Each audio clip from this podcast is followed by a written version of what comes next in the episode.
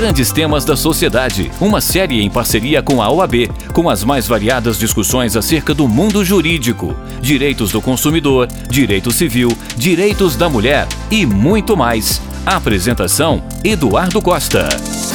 Olá, gente boa! Estamos chegando com mais um videocast dessa série Grandes Temas da Sociedade, uma iniciativa da Ordem dos Advogados do Brasil, Seção Minas Gerais e da Rádio Itatiaia. O nosso convidado de hoje já presidiu a OAB, já esteve representando o Brasil em Genebra, em convenções internacionais do trabalho, é mestre em Direito, é professor da PUC, tem um currículo gigantesco. Seja bem-vindo, doutor Antônio Fabrício de Matos Gonçalves, tudo bem? Tudo ótimo, prazer estar aqui, sobretudo discutindo esses temas que a sociedade precisa de o tempo todo estar falando sobre eles. Doutor Fabrício, a questão do direito do trabalho começou no século XVIII, lá no velho continente, agora entre nós foi década de 30, com Getúlio, não tem tanto tempo assim.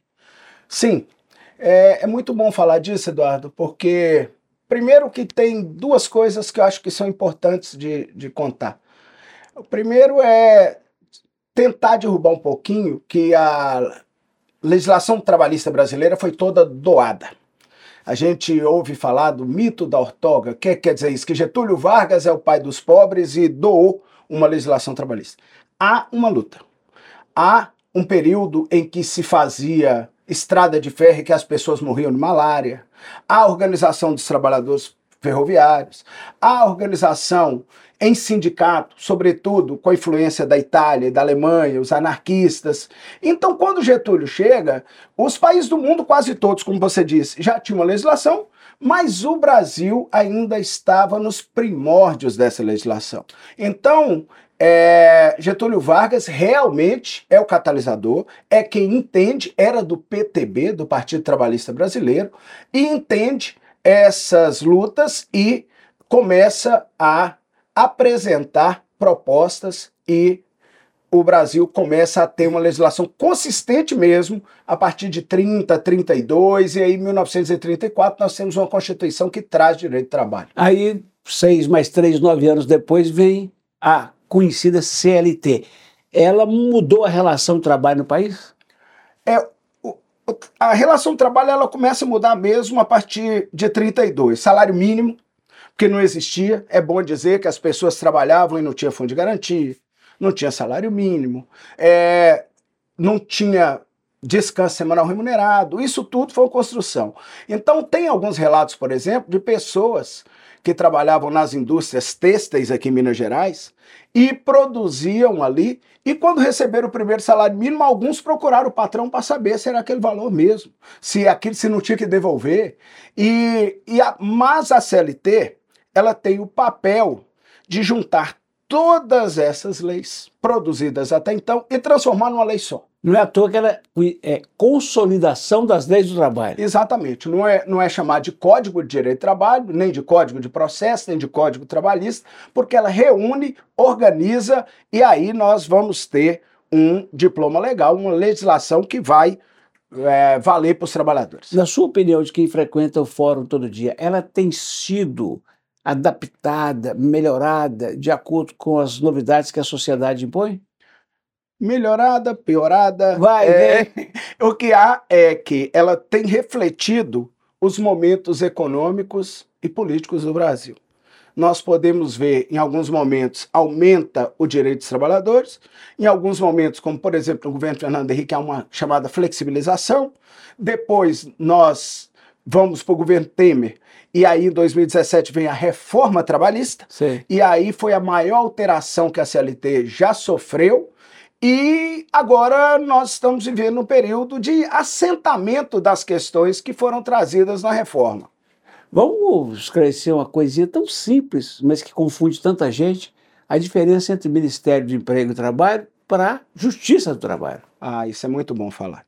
Porque às vezes as pessoas falam assim: eu vou levar meu patrão no ministério. Né?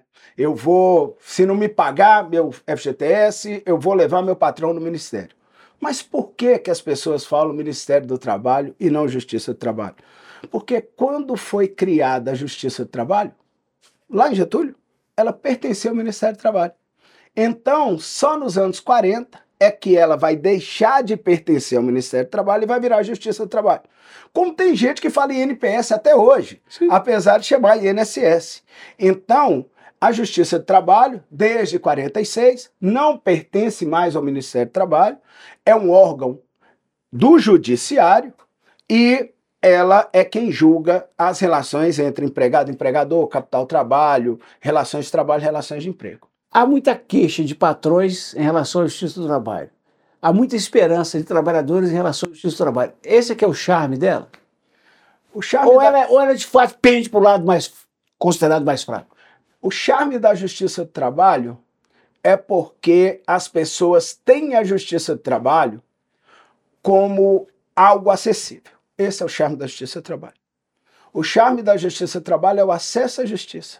É a pessoa dizer assim: eu vou à justiça do trabalho e vai.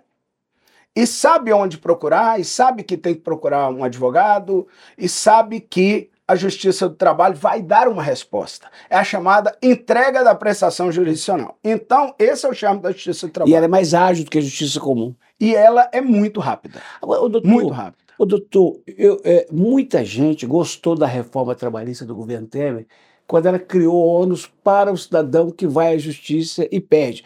Porque eu já escutei isso muito de patrão, sobretudo de pequena empresa, microempresa, isso que é muito fácil. O cara vai para a justiça e vai entulhando lá de processo e tudo. Só que houve uma reação contrária para retomarmos o passado. O senhor considera que uh, uh, o número de ações em baixa da Justiça do Trabalho justificou essa medida lá na reforma do Temer? É, diminuiu bastante o número de pessoas que acionavam a Justiça do Trabalho procurando seus direitos. O motivo que. Dois motivos. Um é que se o empregado perdesse, ele teria que pagar para o empregador, para o advogado empregador, honorários de sucumbência. E também, se ele perdesse a perícia, ficava a cargo dele pagar os honorários periciais. E custas também. E as custas também do judiciário. Aí, houve uma discussão se era constitucional ou não, ou se isso estava vedando o acesso à justiça que nós acabamos de falar.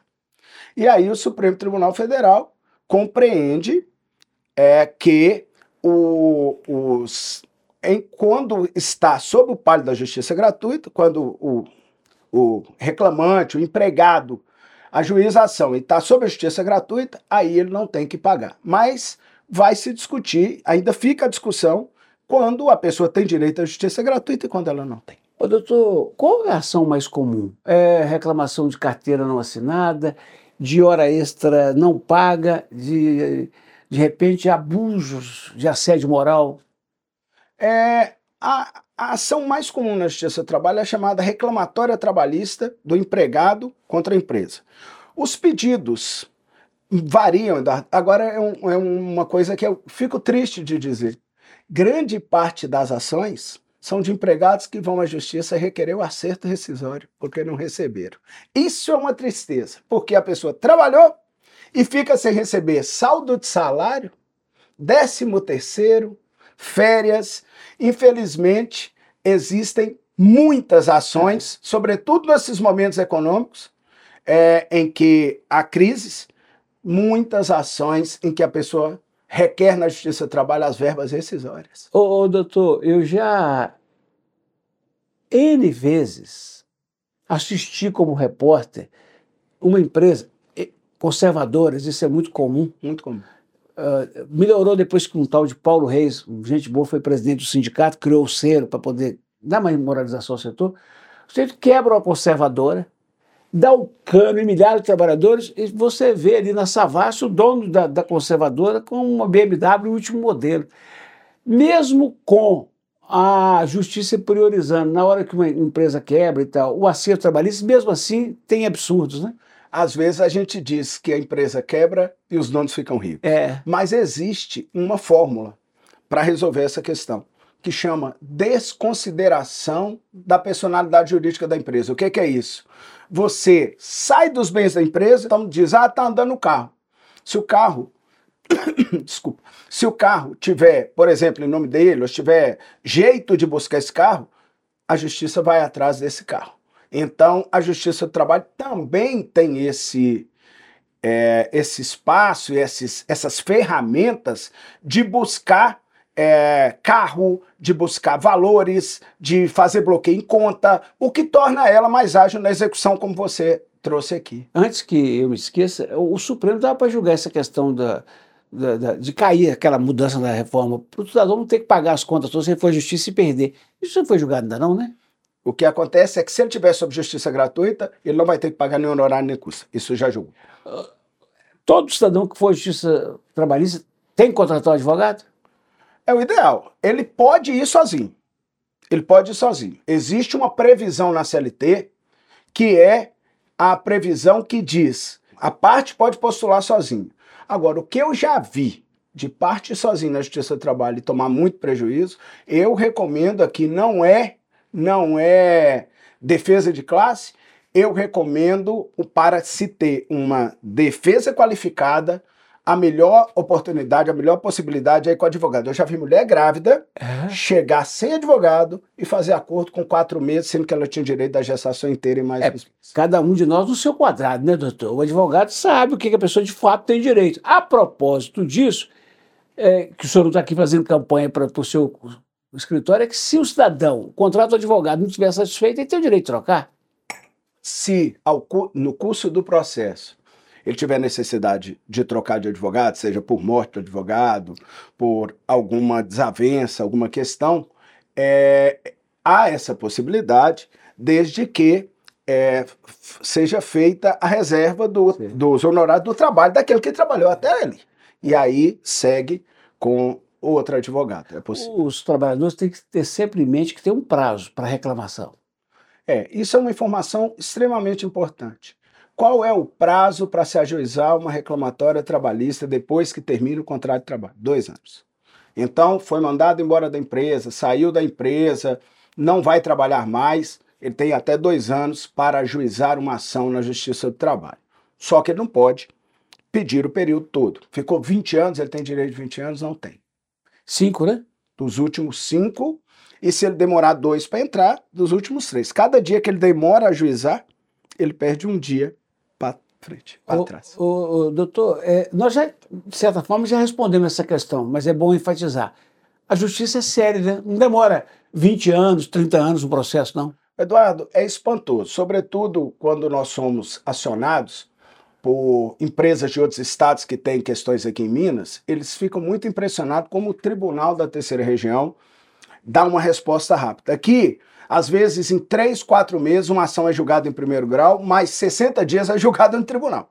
Então, é claro que vai de cada processo, se tem perícia, se não tem, mas um processo sem perícia, aqui em Minas Gerais hoje, num período muito menor que um ano, é possível que já tenha percorrido a primeira e a segunda instância. Existem queixas em relação a grosseria ou, ou pouca empatia de juízes. Eu mesmo tive uma experiência de uma pessoa que trabalhou com a minha mãe e eu fui chamado lá e eu a juíza queria que eu comprovasse o recolhimento do ISS da doméstica. E eu queria dizer para a juíza que eu não recolhi porque ela falou comigo, sou aposentada, não vai fazer diferença, me dá isso, me pagar minha condução. Mas a juíza não deixou falar, o senhor trouxe os comprovantes? Não, mas eu queria o senhor trouxe os comprovantes? Não, audiência encerrada. Ela está certa, eu sei que o que vale é o comprovante. Ela está certa em ser assim, direta, curta e franca ou houve exagero? E, e o senhor recebe queixas de advogados e pessoas que vão lá em relação a esse tratamento? É, isso vai variar muito, né? De cada pessoa? De, de, seres humanos mesmo. Mas, de modo geral, os, os juízes de trabalho, eles acolhem as partes é, porque eles estão tratando ali de, normalmente, de valores que dizem respeito a crédito alimentar. Sim. Então, mas de modo geral, o tratamento é urbano e, é. e muito Doutor, a pandemia, que graças a Deus cedeu, a gente não pode descuidar, tem que vacinar, mas cedeu, ela trouxe a audiência à distância. Vantagens e desvantagens, doutor? Vamos lá. A Justiça do Trabalho leu muito rápido o período da pandemia e continuou funcionando normalmente. Deu uma resposta naquele momento e algumas atividades da justiça provavelmente vão continuar online.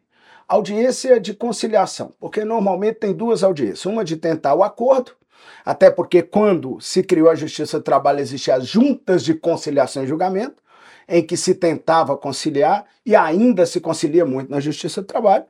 Então, o que que acontecia? Acontecia que tinha as audiências. Então, a audiência de conciliação provavelmente vai continuar online, não vejo prejuízo nenhum.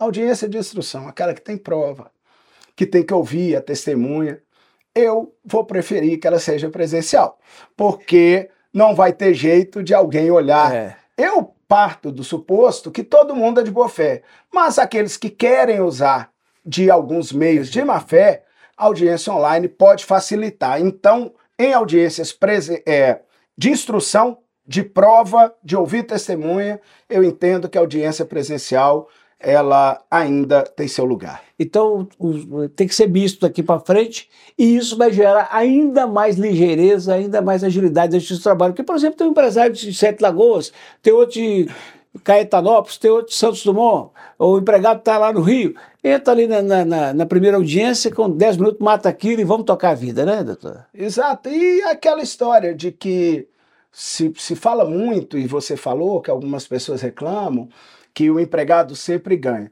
O, empregador que recolhe tudo, que anda, que anda bem, dificilmente tem uma reclamatória trabalhista. E quando tem, a chance dele ganhar é muito grande. Então a Justiça do Trabalho tem mantido essa tentativa de equilíbrio de capital-trabalho. Ela cumpre um papel muito importante. E, e, em tempos de PGE, né, processo judicial eletrônico, é muito complicado uh, consultar o andamento de um processo da Justiça do Trabalho? Não.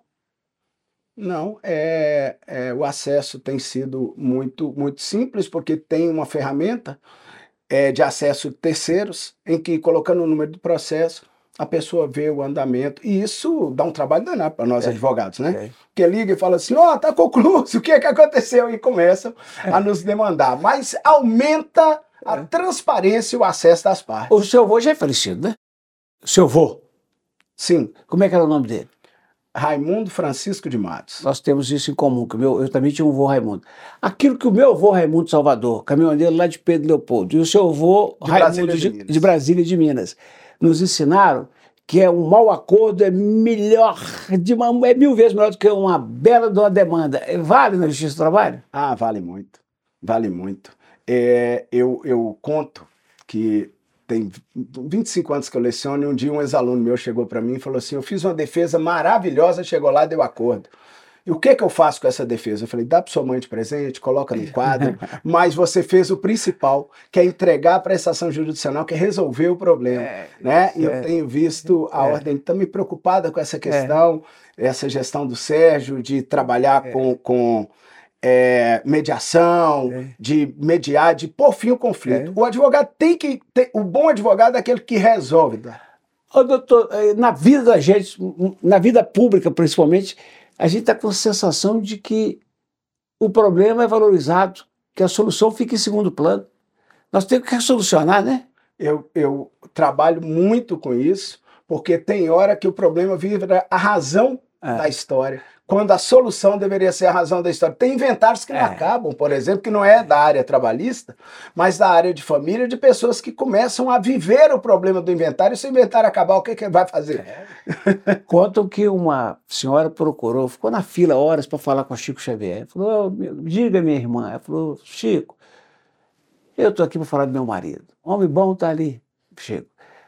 Companheiro, prestador de suas, cumpre com suas obrigações, preserva, é um amigo dos meus filhos, é um maravilhoso. Qual o problema? Eu, eu, tento fazer ele virar espírita, ele não topa de jeito nenhum. Eu falo assim, mas ele é bom esse tanto aí, então deixa ele ficar do jeito que ele Ô, doutor, para a gente fechar a prosa, me conta uma coisa. Eu sou um fã, eu sonho que um dia a justiça é, privada vai tomar conta de boa parte dos processos desse país. É, se eu brigo ali com a Patrícia Joe por causa de uma cerca do nosso lote lá, vai lá num escritório da justiça privada, paga uma taxa, entra no acordo e vai embora. Deixando para a justiça comum homicídio, né, crime contra a vida, essas coisas graves. Se um dia isso se realizar, e eu gostaria de saber se o senhor também torce por isso, A Justiça Trabalho também podia entrar em causas mais simples? É, eu, eu imagino que a, o ser humano vai ter que evoluir um pouco ainda, porque nós ainda vamos precisar do Estado. Precisamos de um nível de elevação para chegar nesse ponto em que o Estado não precisa interferir. O senhor falou do meu avô, eu lembrei que lá atrás meu avô era juiz de paz, assim. que era aquela figura que, que exatamente tentava conciliar. Mas é, nós temos, por exemplo, nos Estados Unidos, é, um modelo de advocacia em que se resolve muitas dessas questões. É, com a evolução, pode ser, e aí tem a figura do sindicato que pode exercer esse papel, da mediação, tal, mas o que a CLT fez com a reforma trabalhista, por exemplo, foi tirar a homologação do sindicato, o que seria já um desses pontos para diminuir a quantidade de processos na justiça. Conosco o doutor Antônio Fabrício de Matos Gonçalves, que é especialista em direito do trabalho e ex-presidente da Ordem dos Advogados de Minas. Ô doutor, nós temos algo em comum. Nós somos seriamente ameaçados pela Covid. Eu fiquei no hospital 11 dias. O senhor ficou quanto tempo? Fiquei seis dias na UTI. Na UTI, doutor. O senhor teve, conta, conta aí, o senhor teve embolia? Tive insuficiência cardíaca e tive é, arritmia cardíaca. Ô, doutor, esse Covid, essa pandemia nos ensinou muito na relação trabalho, vida, família?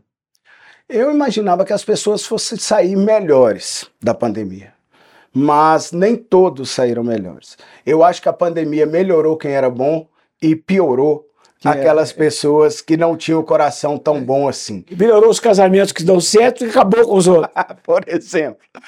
É, mas eu, eu, eu entendo que foi um desafio muito grande é, esse período, quando agora o, o a OMS já começa a entender do, do início do, do, do, da decretação do fim da pandemia, é, a gente olha para trás e vê que o tempo que a gente ficou em casa, 700 mil brasileiros mortos, eu, eu vejo que, que foi um desafio muito grande para que a gente pudesse pensar a vida daí para frente. É, eu não sei se o senhor concorda, mas porque me parece que o número de pessoas trabalhando em regime home office não é aquele que se imaginou que teria metade em casa e tal. Não é assim. Mas muita gente está fazendo híbrido, muita gente está ficando em casa.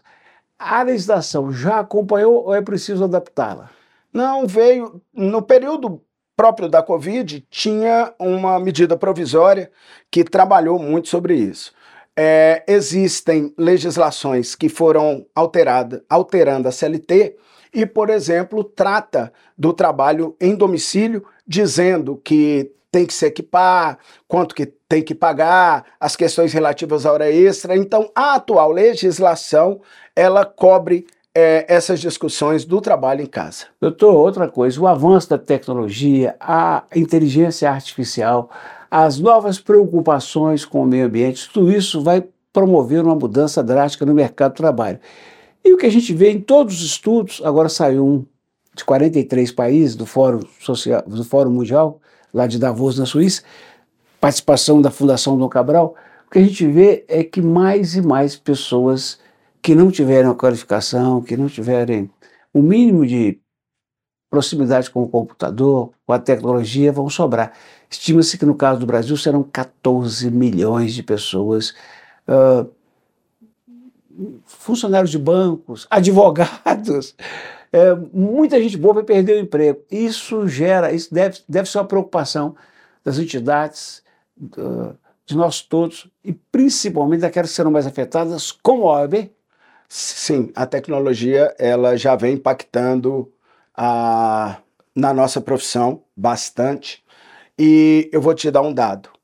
Não sei se você tem, mas foi feito uma, uma análise de um laboratório de futurologia dos Estados Unidos e 70% dos empregos ou do tipo de atividade que vai existir daqui 20 anos ainda não existe hoje. Como há 20 anos atrás não tinha piloto de drone, não existia drone, não existia pessoas que alimentavam conteúdo na internet, não existiam tantas outras atividades. Então, é, quando você vai automatizando determinadas profissões, como é o caso do direito, ficarão aquelas pessoas que têm as, a notória especialização e que continuam a estudar, porque o estudo sempre vai ter espaço. Então nós vamos fechar a prosa com uma informação que é um alento para toda mãe, para todo mundo que está aqui em volta de nós, assistindo aqui na internet, que é o seguinte: quem gostar de gente e ficar cada vez mais especialista em gente vai ter emprego. Sempre vai ter espaço. Muito obrigado por essa prosa boa aqui, doutor Antônio Fabrício de Matos Gonçalves, professor da PUC, mestre em Direito,